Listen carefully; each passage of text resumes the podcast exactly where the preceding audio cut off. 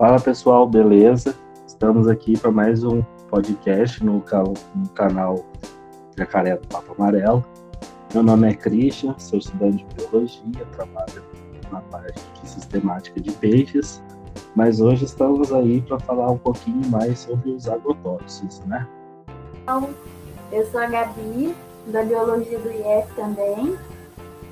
É, eu trabalho né, na faculdade com abelhas e e agrotóxicos também. E hoje a gente está aqui para falar um pouquinho sobre o tema.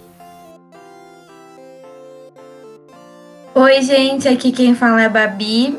É, gosto da área de herpetologia, faço pesquisa com anuros, mas hoje vim aprender um pouquinho e falar um pouquinho sobre os agrotóxicos.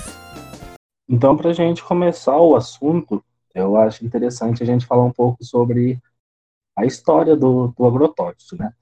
Eles foram desenvolvidos na Primeira Guerra Mundial e utilizados depois na Segunda Guerra como arma química. E só depois da guerra, depois de um tempo, é que eles começaram a ser usados como defensivo agrícola.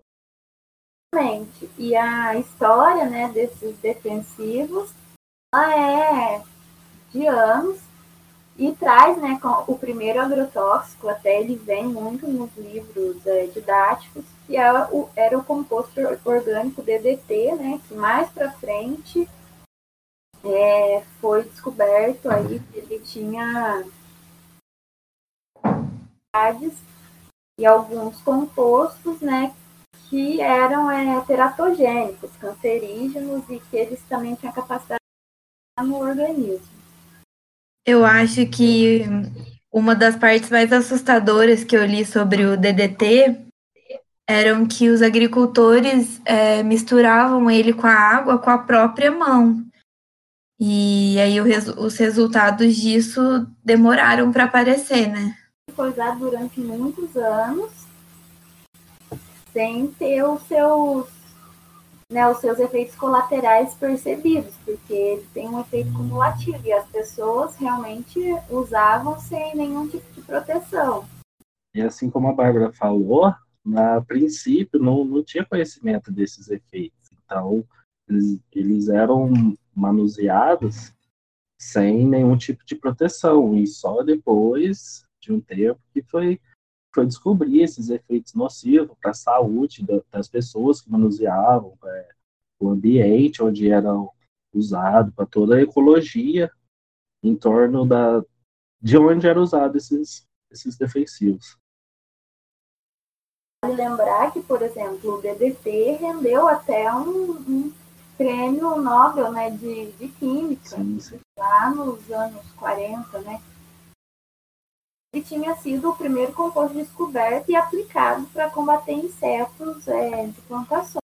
E um dos, dos problemas do DDT é que ele não acabava só com só com como posso dizer com o alvo dele e depois foi foi ver que ele acabava com a vida é, de muitas coisas que eram boas não era só com as coisas que eram ruins ali os compostos químicos, né, em geral, né, os agrotóxicos, né, ganharam esse nome bem depois, eles ganharam um, um espaço na história logo após o fim da, da Segunda Guerra Mundial, né, que as indústrias químicas né, dos países que tinham vencido o conflito resolveram investir nessa ideia, né, e tornar isso um negócio, tornar isso maneira de, de prosperar suas plantações e a, a alta produtividade de alimentos. É, foi, foi daí que surgiu a Revolução Verde, né? É, e uma, uma coisa que eles, que eles apelavam era é, o combate à fome, né? E como você falou, Gabi, nem era agrotóxicos, né? Eram defensivos agrícolas, né? Se eu não me engano, que, ele, é, que eles eram chamados.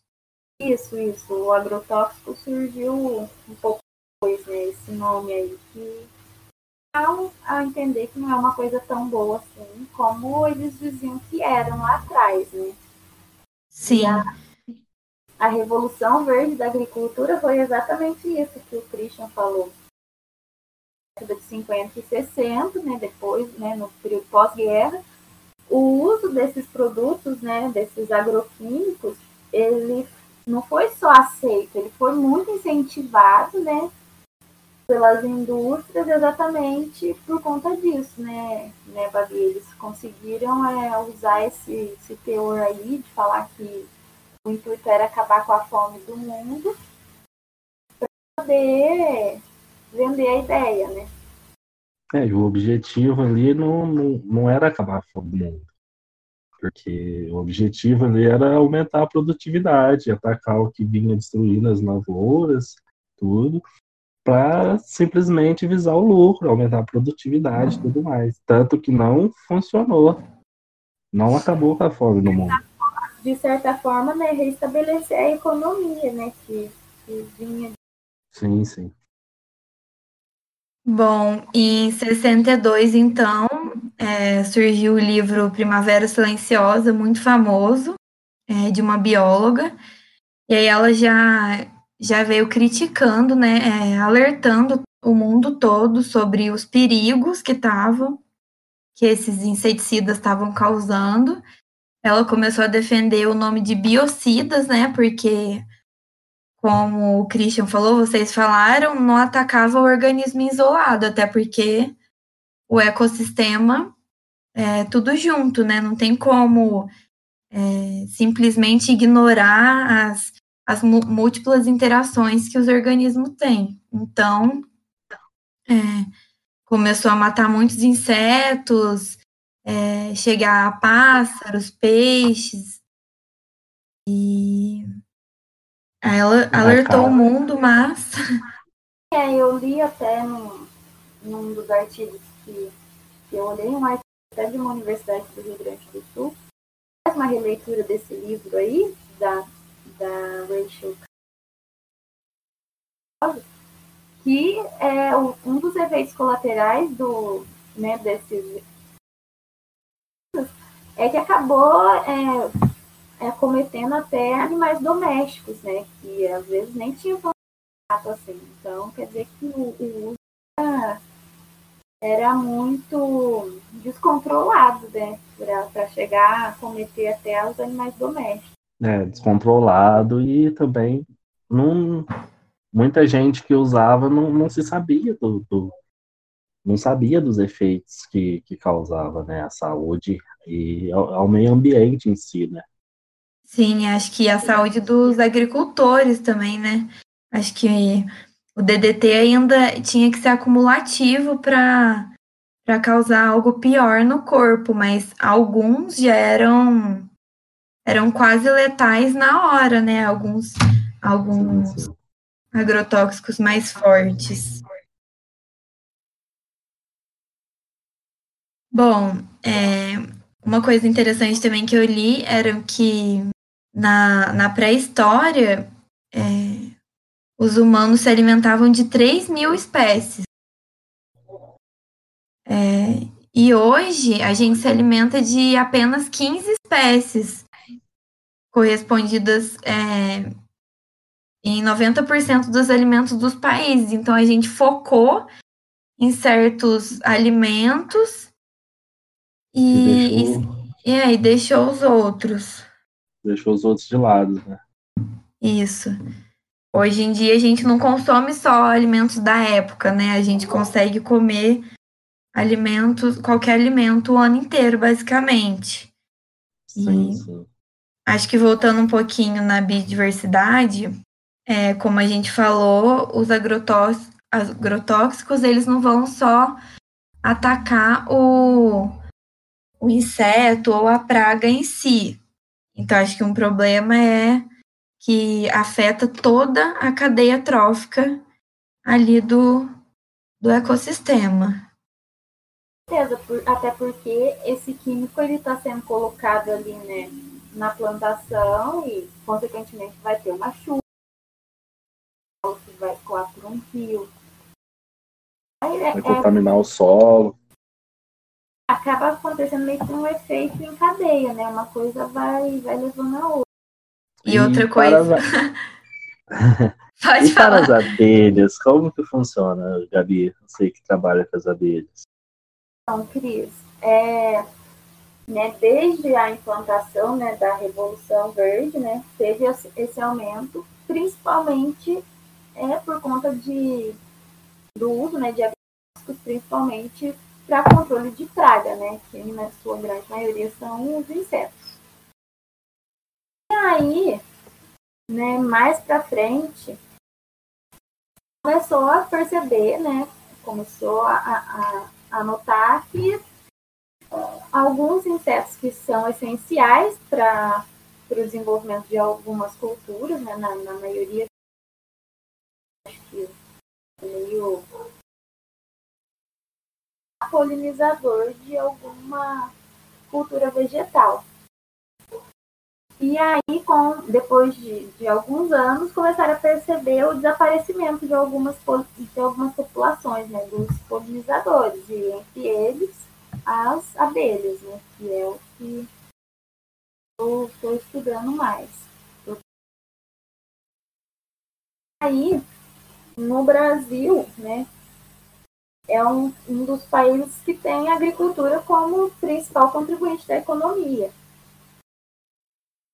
Consequentemente, é um dos países que mais usa agrotóxico, né? Porque a agricultura para sobreviver, né? Ter né, o uso desses agrotóxicos.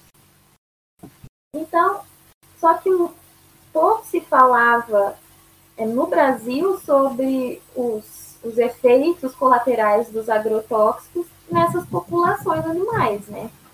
Porque às vezes a gente acaba focando mais na saúde humana e pensa, uma dose que faz mal para um ser humano, ela pode ter feito mal para vários outros animais menores e que têm um contato mais direto, às vezes, do que o humano. Né? Então, os primeiros estudos que foram feitos sobre a toxicidade dos inseticidas em abelhas, né, especificamente aqui no Brasil, foi na década de 70.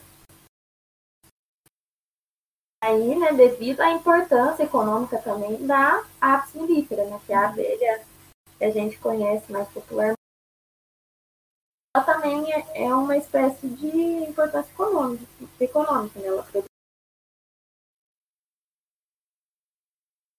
a maioria dos estudos que tinha, né, de bastante tempo que começou, começaram a estudar isso, a maioria dos estudos que tinham, que ainda tem, é de apis mellifera. E aí, mais, ao mais tardar, né, começaram a, a voltar o olhar para as abelhas nativas, né, para as abelhas sem ferrão, que acabam não, não tendo tanta importância econômica.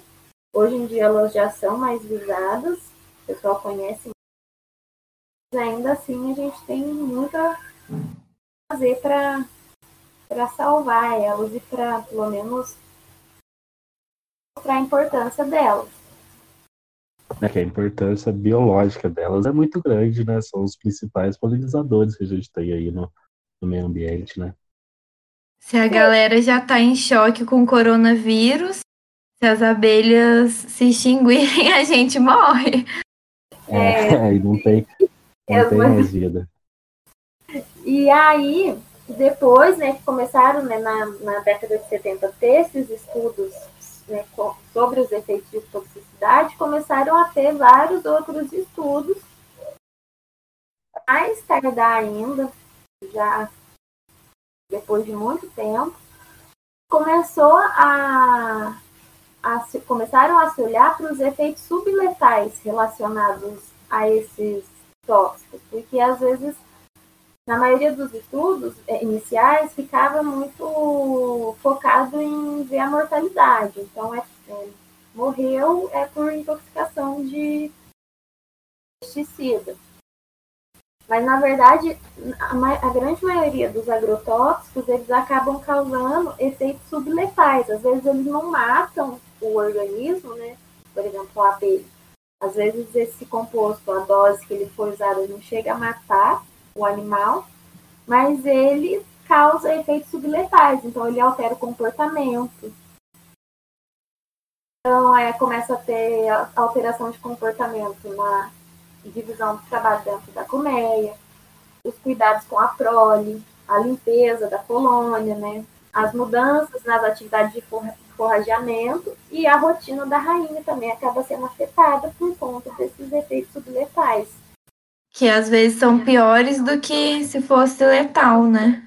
Aí, o agrotóxico em si, né, é um inseticida em si que a gente está estudando agora, não só eu, a, a Bel, a Raíssa, o Rutz, que já se formou aqui no IF também é bastante isso, estuda, os neonicotinoides. Tem uma galera que estuda o efeito deles, porque principalmente nas abelhas, eles têm, eles apresentam muitos efeitos subletais. E os neonicotinoides é um tipo de inseticida, é o mais usado na agricultura. E ele é o mais usado por quê? Porque ele é considerado um, um químico de baixa toxicidade para mamíferos e a natureza sistêmica dos mamíferos, ou seja, né, é, é considerado de baixa de baixa concentração, assim, ele não tem a capacidade de, de tecidos humanos ou de mamíferos, por exemplo. Mas atualmente né, é, muitas preocupações com os organismos não alvo, né? Como as abelhas, porque, por exemplo, tá, tudo bem, pode usar porque ele tem baixa toxicidade para mamífero, mas e para as outras espécies, né? E para os outros animais? E para quem não é mamífero? Sim. Sim, então, como se os, só o foco fossem os mamíferos, mas o resto que se lasque. Exatamente. E esse inseticida, ele é, ele é sistêmico, né? É o, o imidacloprid, né? Que é o que a gente, a gente estuda. E é, é, ele chama imidacloprid, que é um tipo de neonicotinoide, que é um dos mais usados no mundo.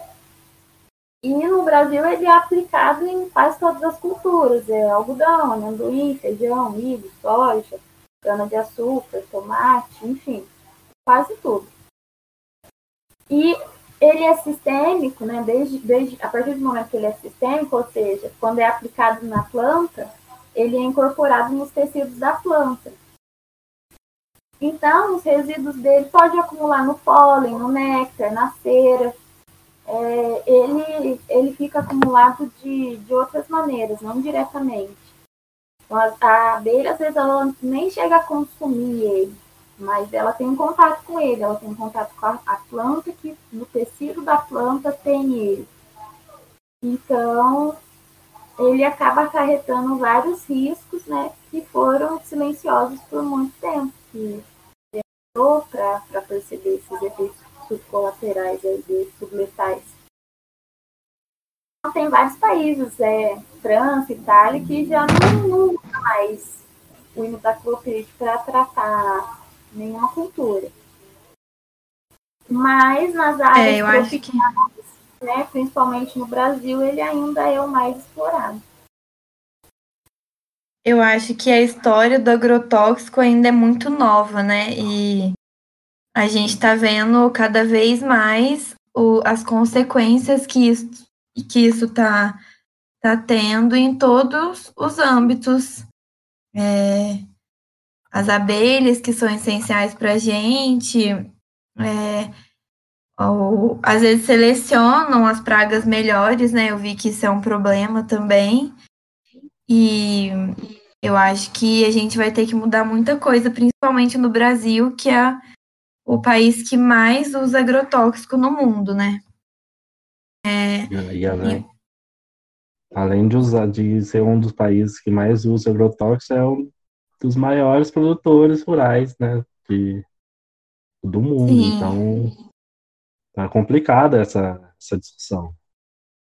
É complicado. E a gente pensa, tipo, se tem esses tóxicos que eles têm a capacidade sistêmica, né, de, de se implantar tecidos vegetais. A gente acaba consumindo isso diretamente. Sim, não tem como Sim. lá não tem nenhuma lavagem que vá tirar isso, né? Como a gente vê, né, se, se a gente conseguiu tirar ou não? Sim, eu acho que essa bomba vai estourar na frente, porque é muito novo ainda. Novo e o agronegócio é, é muito poderoso, né? É muito dinheiro envolvido, são muitas pessoas. Tem poder, né, envolvido, então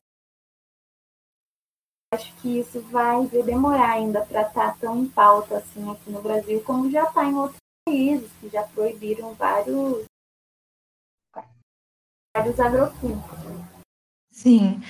Eu acho que as maiores dúvidas do pessoal, como é uma dúvida minha, é se, por exemplo, a, agricultura orgânica consegue é, produzir na escala do, da agricultura é, normal, né, que usa agrotóxico. E isso a gente vai descobrir com a entrevista, né, com o Pedini hoje. Vamos sair desse podcast hoje.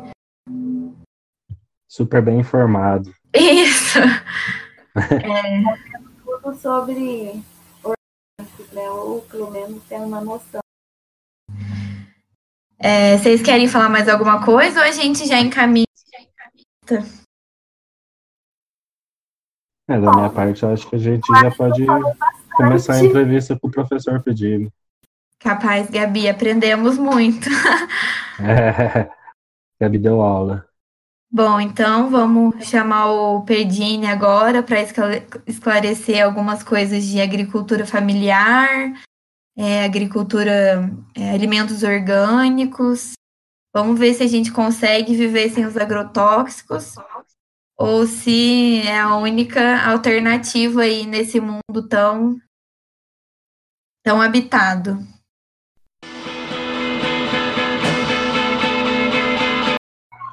Bom, pessoal, dando continuidade à nossa conversa, vamos agora com Sérgio Mini. Sérgio, você poderia se apresentar rapidinho para o pessoal de cliente? Olá, pessoal, tudo bem? Meu nome é Sérgio Pedini, eu sou professor do IEPSO de Minas, no campus Poços de Caldas, e atuo na área de administração, mas também de agroecologia, onde eu fiz meu pós meu mestrado, doutorado e também pós-doutorado. E vai ser um prazer participar com vocês dessa conversa aqui hoje. Ótimo, muito obrigada. Agradece muito. Bom, é, para começar, o que é agricultura familiar?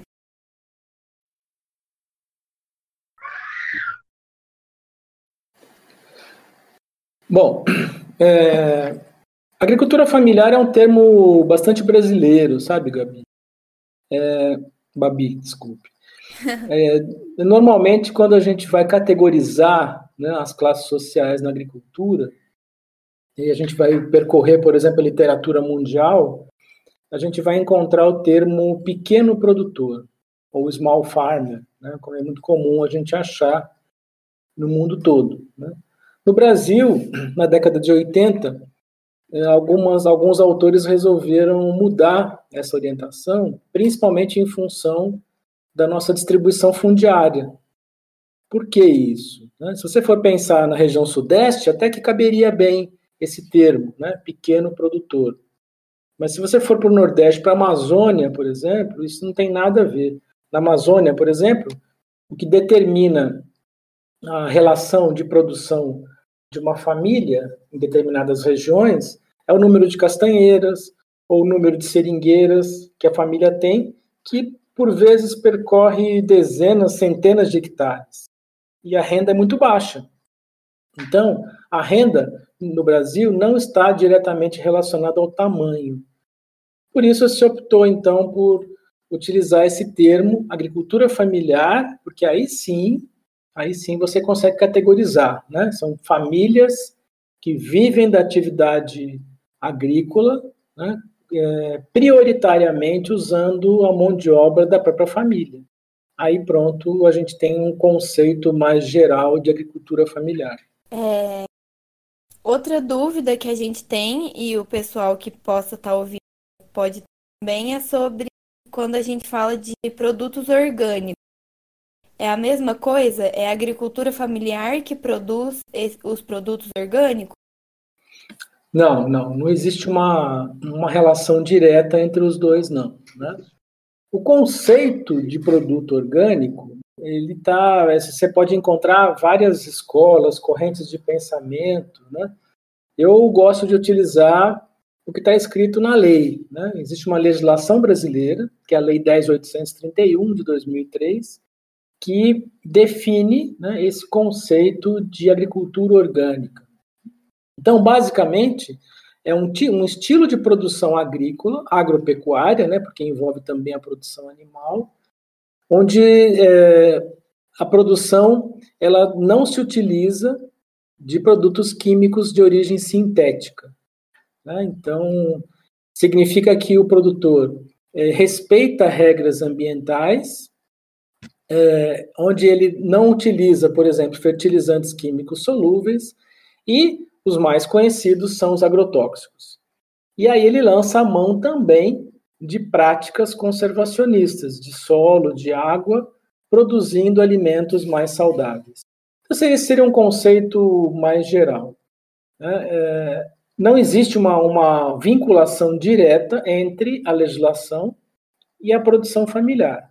O que acontece é que no Brasil, numericamente, né, é, a maior parte dos agricultores orgânicos certificados são familiares, né? mas é uma questão mais estatística.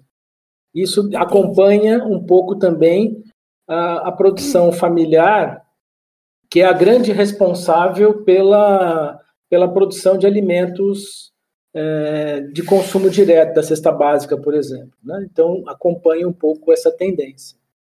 Então, seguindo esse pensamento, não necessariamente um agricultor familiar ele tem uma plantação orgânica, ele pode usar ali os compostos químicos solúveis e mesmo exato, assim ser um agricultor exato, né? familiar. Né? O Brasil tem em torno de 4 milhões de famílias de produtores familiares, né? É mais ou menos o cadastro que se tem é, de, de agricultores familiares que atualmente produzem no Brasil e apenas uma pequena parte é orgânico ou agroecológico. O que define né, essa, pela legislação brasileira, é se esse produtor, né, além de ser familiar, ele tem uma produção reconhecida e certificada como orgânica. Né. Então, aí sim, ele passa a ser um produtor familiar orgânico né, pela legislação. Então tem toda uma lei envolvendo essa sim, produção orgânica. Sim, e essa, essa lei, inclusive, ela não faz distinção de tamanho, né? Tanto que existem grandes propriedades orgânicas no Brasil que são certificadas também, né? Só que numericamente são minoria. A maioria das propriedades certificadas é, são familiares. O que existe também, Cristian e Babi, é uma coisa que talvez confunda um pouco as pessoas, né? é que existe um movimento no Brasil também muito forte, né? é, que é o movimento agroecológico. Né? O que, que, é isso? São produtores, é, grupos, associações que têm uma produção que segue os princípios da legislação, mas nem sempre são certificados, porque não há um, um interesse deles em, em gastar né, é, com o processo de certificação, de se envolver. É, então, há um reconhecimento por parte do mesmo grupo de ser agroecológico. A diferença é muito sutil, né? mas digamos que os produtores agroecológicos eles têm uma relação politicamente mais engajada.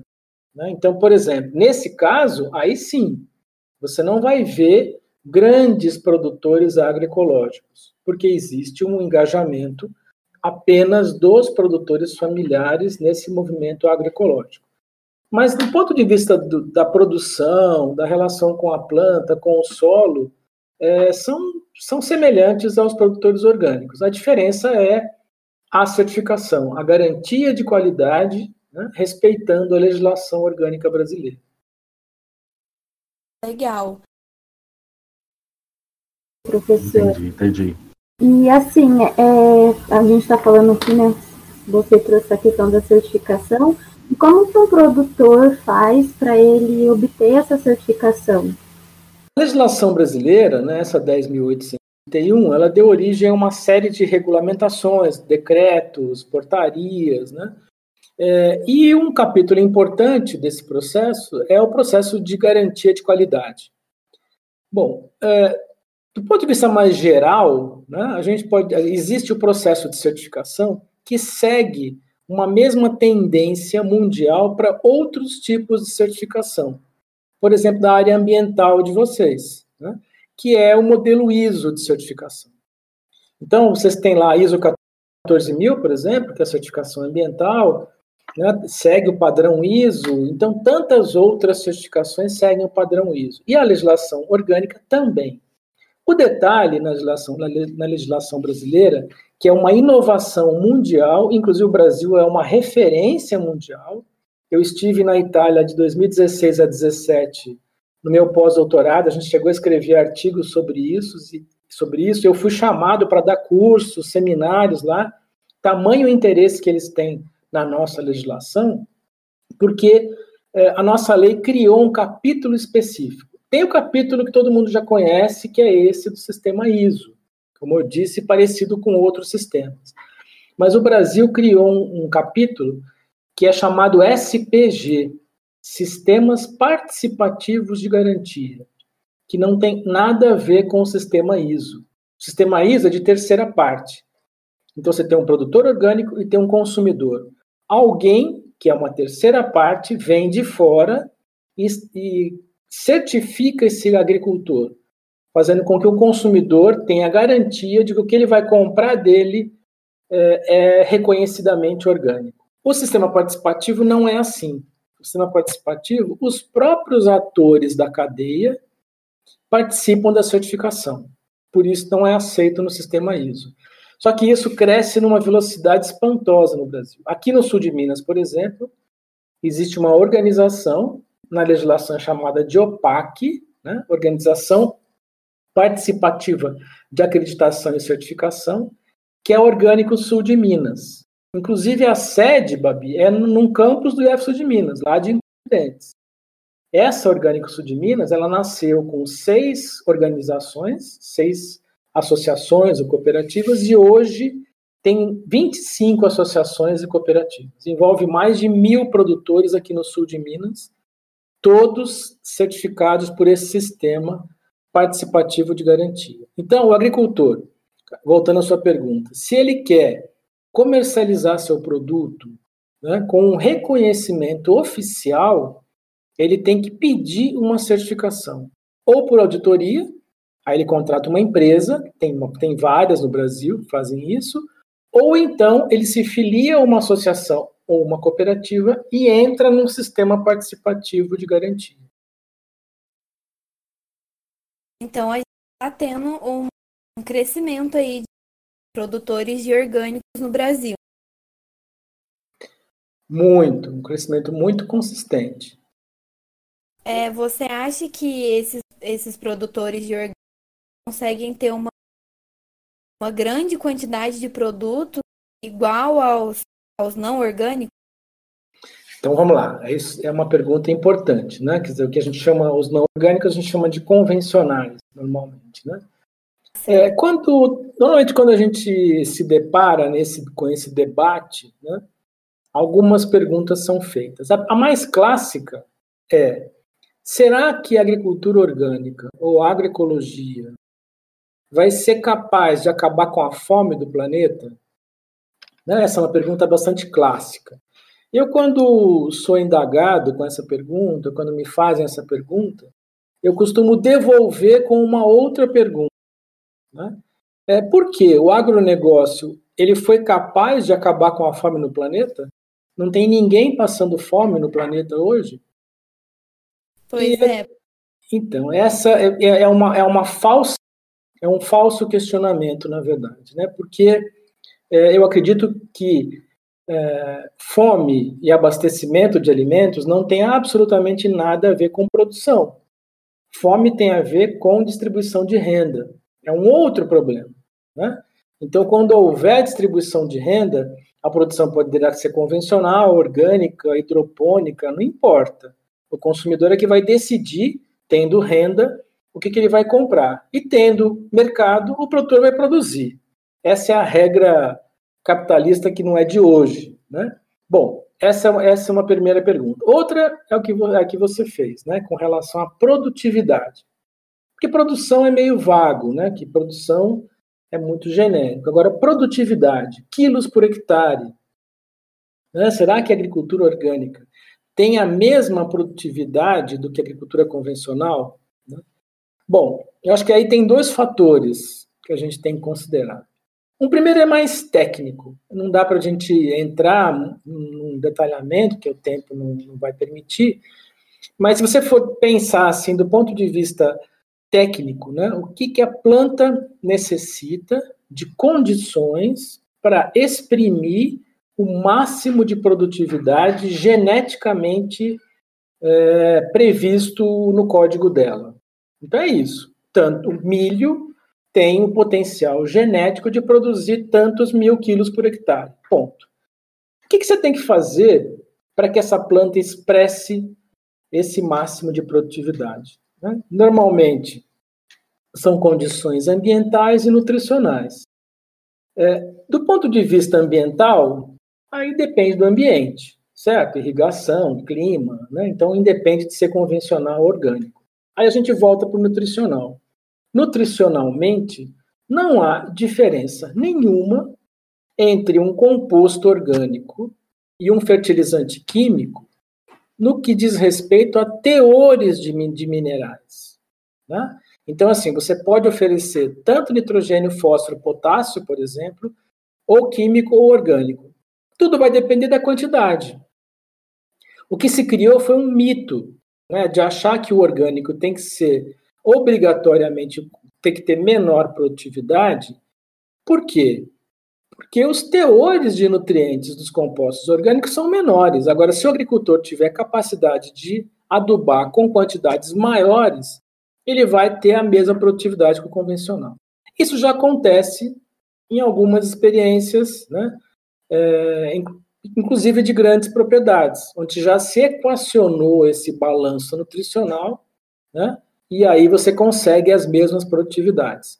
O problema, então, por que, que se diz tanto que o orgânico produz menos? É porque normalmente, como eu disse, está vinculado essa, esse percentual de produção a agricultores familiares que não têm uma capacidade de renda, normalmente, para fazer, para ter uma consultoria adequada, para usar quantidades adequadas de fertilizantes. Né? Às vezes você nem sabe direito, você compra um composto orgânico no mercado, você nem sabe direito quanto que ele tem de nitrogênio, fósforo, potássio. Então é isso que acaba provocando uma menor produtividade. Produtores mais tecnificados, que têm assessoria, como da Emater aqui em Minas Gerais, já conseguem altas produtividades. Agora, são dois fatores. Um é esse. O outro, sabe, Babi, que a gente tem que tomar um certo cuidado de dizer, tudo bem, é, é inegável, né? De maneira geral, a produção, a produção convencional tem maior produtividade. Tá? A que custo ambiental? A que custo Sim. humano, né? De saúde humana? Né? Acabou de sair essa semana eu até compartilhei no Facebook, achei muito interessante, um artigo de uma pesquisadora que relaciona o aspecto nutricional dos nossos alimentos à disseminação do coronavírus. Né? Por quê? É, todo mundo sabe, a OMS já disse, né? quem é do grupo de risco? Idosos, diabéticos, é, cardíacos, né? e pessoas que têm baixa imunidade. Ora, tem muitos artigos que relacionam a imunidade exatamente com a alimentação inadequada. Né? Então, a gente deixa de computar isso né, no, na produtividade convencional. Existem fatores, é, externalidades da produção convencional que a gente acaba não contabilizando. A contaminação por venenos, por agrotóxicos, por transgênicos, a contaminação da água, do solo, dos trabalhadores rurais. Isso, se a gente for contabilizar tudo isso, eu te garanto que o orgânico ganha de lavada da produção convencional. E acho que quando começou ah, entendi, entendi. dos agrotóxicos, agrotóxicos uma, uma das desculpas foi isso, né? com a fome do mundo. O que, que adianta a gente produzir em tão larga escala, sendo que milhares de pessoas ainda passam. Você vê que isso realmente não faz muito sentido. É, e cai no problema, no problema da distribuição, né? Porque não adianta produzir em larga escala, sendo que a distribuição não é feita em larga escala. É feita tá, que uma... Eu acho que uma coisa que você falou também, que, que eu pensei aqui, é sobre os adubos e os fertilizantes. Será que uma desvantagem para o orgânico é que ele gasta mais com essa Sim, Babi, acho que esse é um fator importante. Né? É, quando a gente trabalha com teores, né, a gente acaba encontrando esse tipo de dificuldade. Né? Então, por exemplo, eu vou dar um exemplo bem, bem rápido para a gente poder entender.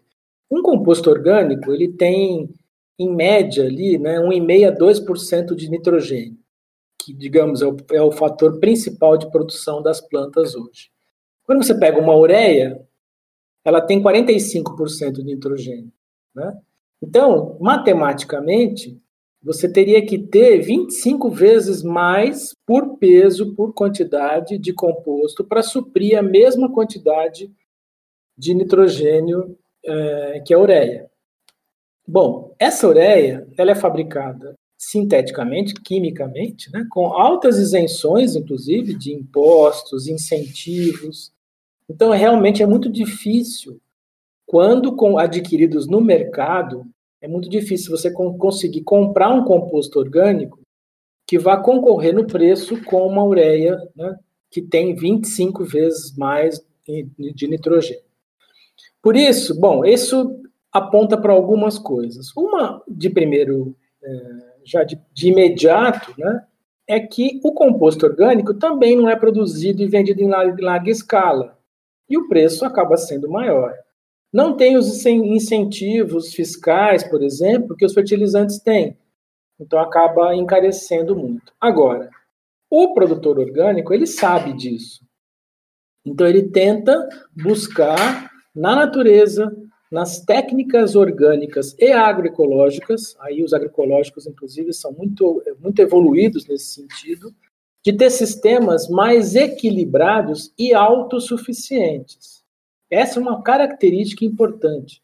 Sistemas diversificados que usam a agrofloresta, a adubação verde, a reciclagem de nutrientes, para depender o mínimo possível desses insumos externos. Né? Bom, e por que, que isso não avança? Eu vou dar um exemplo aqui para vocês.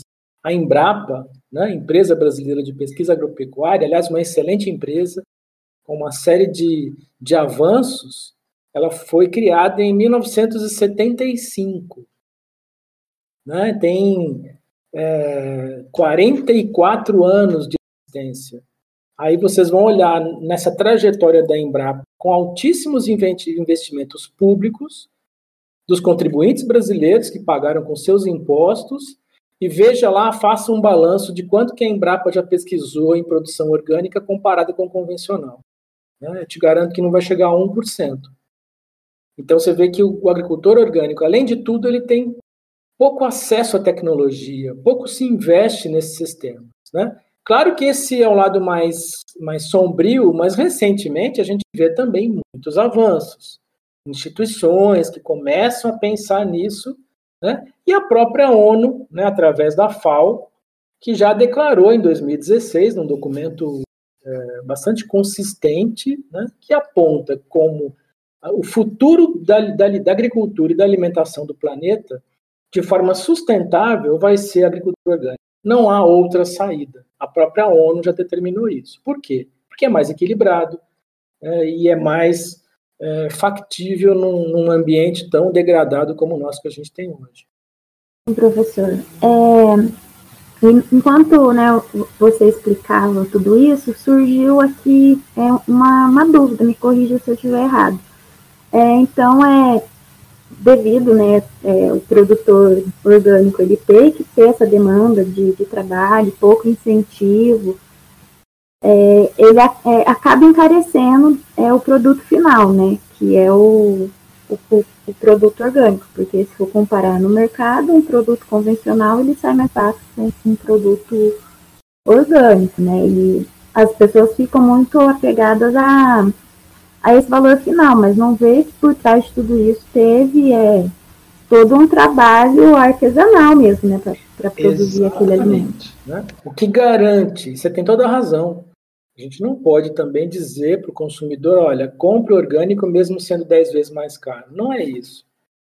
Mas o que garante né, essa possibilidade de, de é, alcançar, acessar produtos a um, a um, baixo preço quando comparado com o orgânico, é, primeiro, a produção em escala.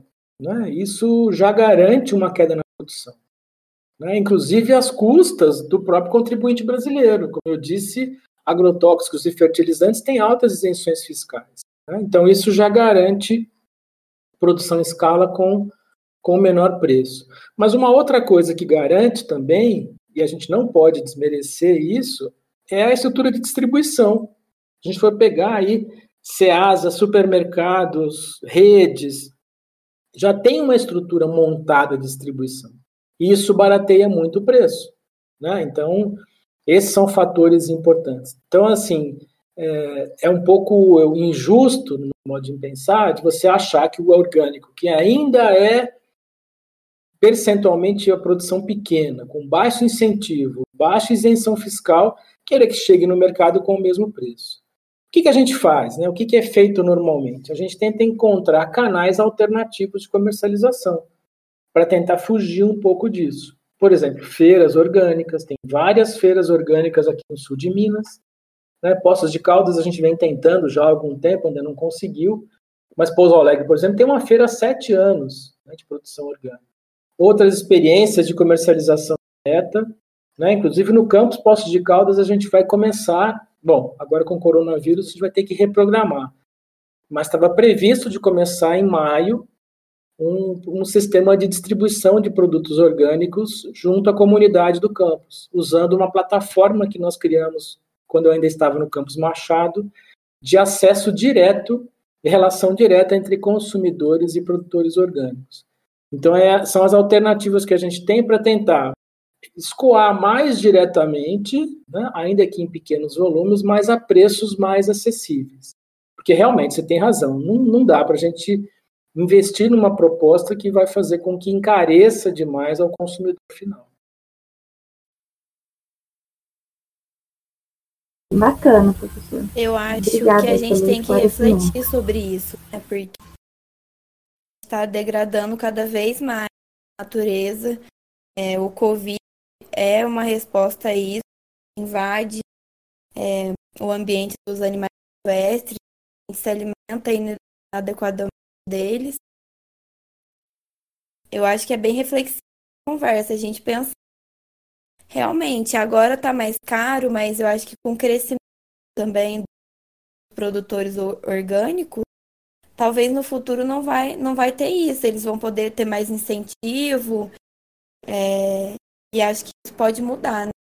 Um, uma das coisas que a gente ia falar é se, se é possível, então, um mundo sem agrotóxicos que é o que você já falou sobre a ONU falar que no nosso futuro a gente tem que é, produzir alimentos orgânicos. Então a gente ladeira abaixo. Sim, exatamente. Acho que esse é o caminho. Né? A gente continuar investindo em algo que ainda é alternativo aos sistemas tradicionais, né? mas que avança, né? A gente gente está em Minas Gerais, então um exemplo bastante interessante é da Emater, né? a empresa estadual de assistência técnica e extensão rural. A Emater definiu a agricultura orgânica é, a base da, da, sua intervenção técnica em Minas, né? porque percebeu, não é tanto, claro, há um convencimento ambiental, mas há também um convencimento de que é uma forma de garantir mais estabilidade e segurança tanto ao produtor quanto ao consumidor. Então, quem mais deveria investir nisso é o Estado. Isso se a gente não for extrapolar para coisas um pouco difíceis de calcular. Né? Mas quanto que é, os estados, né, aí vamos, União, estados e municípios, gastam com saúde para intervir em problemas advindos de, mal, de alimentação inadequada, ou às vezes até por contaminação por agrotóxico. Quanto que gasta com isso? Isso deveria ser computado nos custos de produção convencional. Né? Quer dizer, não, é uma responsabilidade de quem produziu esses alimentos contaminados. Então, assim, acho que é uma, a FAO, né, quando a ONU, quando apontou isso, pensou nisso, né, porque aí a ONU pensa na FAO, pensa na OMS, para definir, olha, a gente precisa de uma população que tem acesso à alimentação, é óbvio, a preços inferiores, mas também que seja mais saudável e que o ambiente não sofra tanto. Por isso que cresce tanto a agricultura orgânica hoje. Professor, é, Bom, eu acho que a gente já está seguindo para o final aí, né, da, da entrevista. E eu gostaria de agradecer é, a conversa, foi muito produtivo, é, aprendi várias coisas e, e, despertou mais meu interesse ainda, né, por, por essa vertente. E eu acho que a, a gente, fico muito feliz de saber que o campus, né, agora está tá envolvido com essas questões, porque eu acho que é, é muito importante a gente começar a plantar essa sementinha aí, né? E, e quebrar um pouco o, o tabu de que o agrotóxico é necessário, até porque nem sempre existiu o agrotóxico, ele surgiu né, numa determinada parte da história e as pessoas antes disso viviam sem ele, né? É, então, é, gostaria de, agra de, agradecer a participação do professor, né? Esclareceu bastante coisa para a gente que está fazendo essa entrevista e para todo mundo que vai ouvir, que vai poder entender um pouco mais sobre agricultura familiar, é, sobre os produtos orgânicos, a visão geral que o mundo tem sobre esses produtos, é, inclusive a OMS, os órgãos, tudo foi, foi muito foi muito gratificante ter essa entrevista com você e eu gostaria só de agradecer. Eu hoje. É, eu também. A gente em biologia foi muito bom para três, imagino para todos que acho que a gente abraçar a causa e entender, né? A causa ambiental estudamos, talvez. Muito bom. Por dividir todo esse Bom, eu que agradeço o convite, né, fico, né, e acho que tem que ficar uma dica também para vocês estimularem o pessoal da biologia, é, porque apesar do nosso campus não ser agrícola, existe um campus, um campo vasto aí para pesquisa, para envolvimento na área de extensão, né, para tentar avaliar um pouco esses sistemas, né, testar esses produtos, esses insumos, esses alimentos. Né? Então, é muito legal que a gente tenha cada vez mais setores da sociedade e da academia envolvido com isso. Tá? Quando quiser, é só me convidar que eu estou à disposição. Tá bom? Obrigado, um abração para vocês. Professor. Com a certeza. gente que agradece. Obrigada. Depois Sim, acho que depois que passar né, toda essa fase aí de, de Covid, quem sabe a gente até não, não sugere aí, talvez, né, ter uma, uma disciplina ou algum mini curso com, até com você ou com outras pessoas sobre também, né, é, a agrofloresta, é, produção orgânica e tal, porque eu acho que tem muita gente que se interessa e às vezes é, falta, né? São tantos assuntos que a gente trata e às vezes esse acaba faltando. Estou à disposição. É só convidar, estou à disposição. Bom, acho que aí Obrigada de novo, Pedi. É isso, né, gente? Até a próxima. É. Até o Até próximo próxima. podcast.